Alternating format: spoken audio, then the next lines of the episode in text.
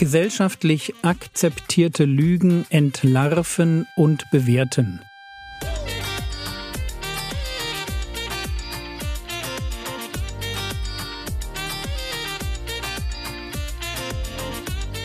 Theologie, die dich im Glauben wachsen lässt, nachfolge praktisch dein geistlicher Impuls für den Tag.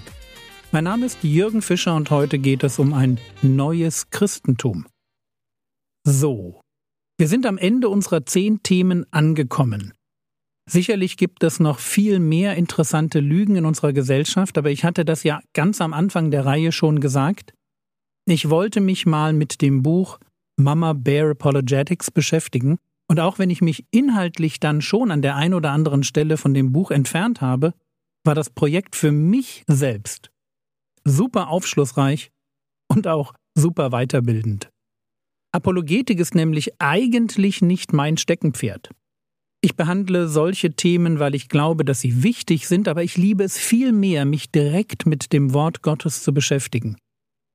Man kann das auch so sagen, ewige Themen sind mir einfach lieber als zeitliche. Aber kommen wir zu unserer zehnten Lüge. Eine Lüge, die, wie alle anderen auch, gut in die Endzeit passt.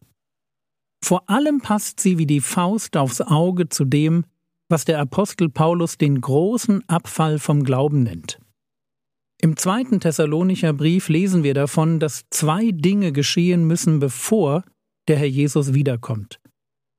Erstens ein auffälliger Abfall vom Glauben und zweitens das Auftreten eines charismatischen Führers, den die Bibel den Mann der Gesetzlosigkeit nennt. Der Abfall vom Glauben spielt sich heute vor unseren Augen ab.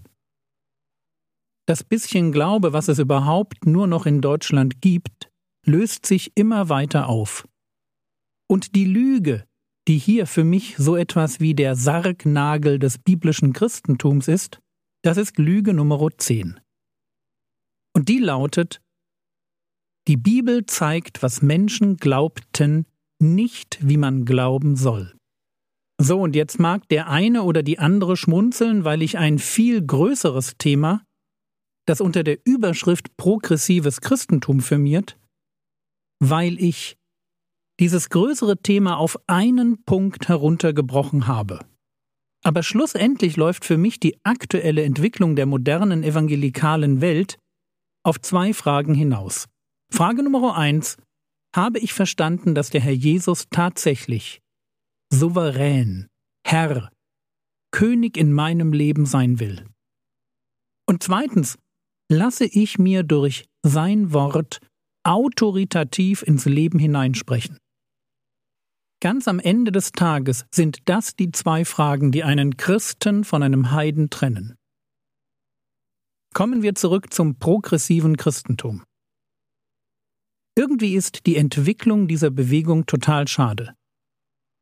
Sie war anfänglich nämlich ein Sammelbecken von Christen, die völlig zu Recht Kritik an den Missständen der evangelikalen Welt gewagt haben. Es war eine Bewegung, die Fragen stellte und zum Mitdenken herausforderte. Alles super. Und bis heute ist das auch der Grund dafür, warum sich viele Leute mit ihren Glaubenszweifeln dort auch erst einmal gut aufgehoben fühlen. Aber leider kam es dann zu einem Denkfehler. Missstände wurden nämlich nicht ihren Verursachern angelastet, sondern den christlichen Lehren. Statt also darauf hinzuweisen, dass Christen das Christentum missbrauchen können und missbraucht haben, wurden zentrale Lehren des Christentums in Frage gestellt. Populär wurde der Satz Lehre trennt, Liebe vereint. Natürlich mit der Folge, dass man biblische Lehre zu einem weniger wichtigen Bestandteil des Christentums erklärte. Aber der Satz Lehre trennt, Liebe vereint ist falsch. Lehre rettet. Ich sage das gerne nochmal. Lehre rettet. Lehre trennt niemals. Es sind immer Menschen, die falsch mit Menschen umgehen und Trennungen verursachen. Aber kommen wir zurück zum progressiven, übersetzt voranschreitenden Christentum. Ich habe gesagt, am Anfang wurden die richtigen Fragen gestellt, Es ging um Themen wie Heuchelei, Machtmissbrauch, Gesetzlichkeit oder gesellschaftliche Irrelevanz. Und die Themen waren gut gewählt. Leider blieb man dabei nicht stehen. Und was dann entstand, nennt sich bis heute zwar noch christlich, hat aber mit dem Christentum nicht mehr viel zu tun. Warum nicht? Ganz einfach, weil das Christentum an sich nicht auf eine Weiterentwicklung angelegt ist.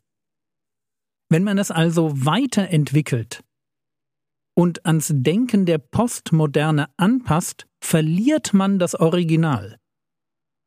Im Judasbrief lesen wir Kapitel 1 Vers 3 Geliebte, da ich allen Fleiß anwandte, euch über unser gemeinsames Heil zu schreiben, war ich genötigt, euch zu schreiben und zu ermahnen, für den ein für allemal den Heiligen überlieferten Glauben zu kämpfen. Hört ihr das? Es gibt den ein für allemal den Heiligen überlieferten Glauben.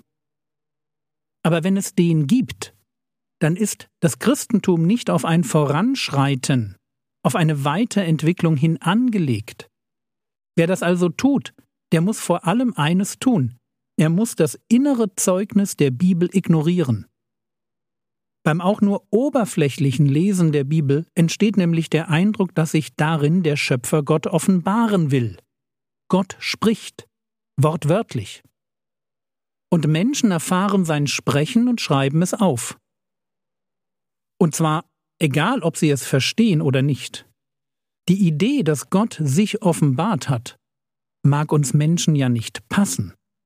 Aber es ist für mich keine Lösung, die eigenen Probleme mit dem, was Gott da gesagt hat und wie Gott in der Geschichte gehandelt hat, also die eigenen Probleme dadurch zu lösen, dass ich die Bibel als Offenbarung beiseite lege und mal eben behaupte, das war gar nicht Gott, der da gesprochen hat. Nein, in der Bibel lesen wir nur davon, was Menschen gedacht und Menschen geglaubt haben, wie ihre Gottesvorstellung war. Wir lesen davon, wie sich Glaube, Gottesvorstellung, Erkenntnis und Bewusstsein weiterentwickelt haben. Von primitiv archaisch bis hin zu Jesus Christus und gerne auch noch darüber hinaus. Diese Denkweise ist keine Lösung für meine Probleme im Umgang mit der Bibel.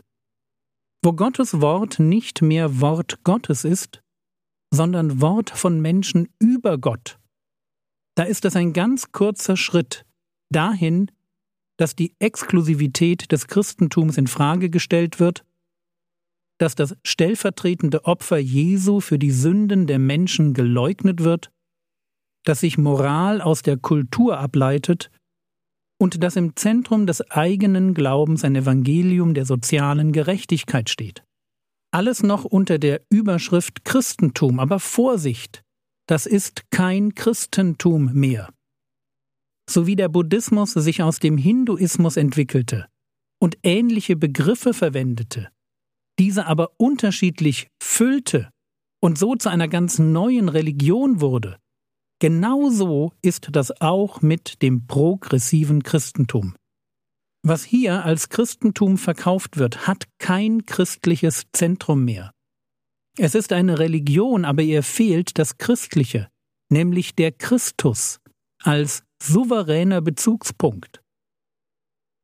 Wer voranschreitet und die Grenzen der Offenbarung verlässt, der landet nicht bei einem modernisierten Christentum, sondern bei einem Heidentum mit einem christlichen Anstrich. Und immer mehr wird das auch im Leben progressiver Christen deutlich, die am Ende eben nicht ihren Platz in einer liberalen Kirchengemeinde finden, sondern sich ganz von Gott verabschieden. Der große Abfall vom Glauben, live erlebt.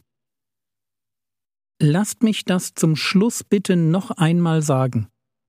Der wesentliche Unterschied zwischen dem progressiven und dem historischen Christentum liegt in der Beurteilung der Bibel. Wenn ich mit den Aussagen der Bibel nicht klarkomme, wen halte ich dann für verrückt? Mich oder das Wort Gottes?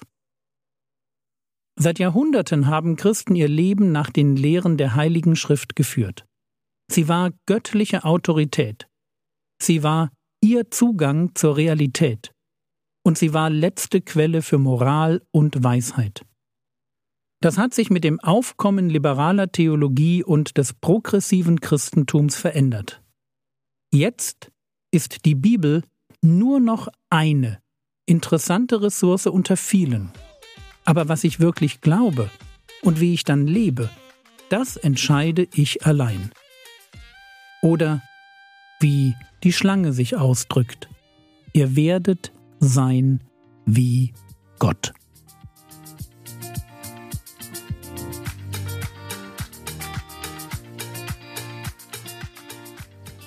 Was könntest du jetzt tun? Du könntest zum Thema progressive Theologie zwei interessante Artikel lesen, die ich dir im Skript verlinkt habe. Das war's für heute. Wenn du dich in progressive Theologie verheddert hast, tu Buße. Mehr kann ich dir nicht raten. Es geht wirklich um dein ewiges Leben. Der Herr segne dich, erfahre seine Gnade und lebe in seinem Frieden.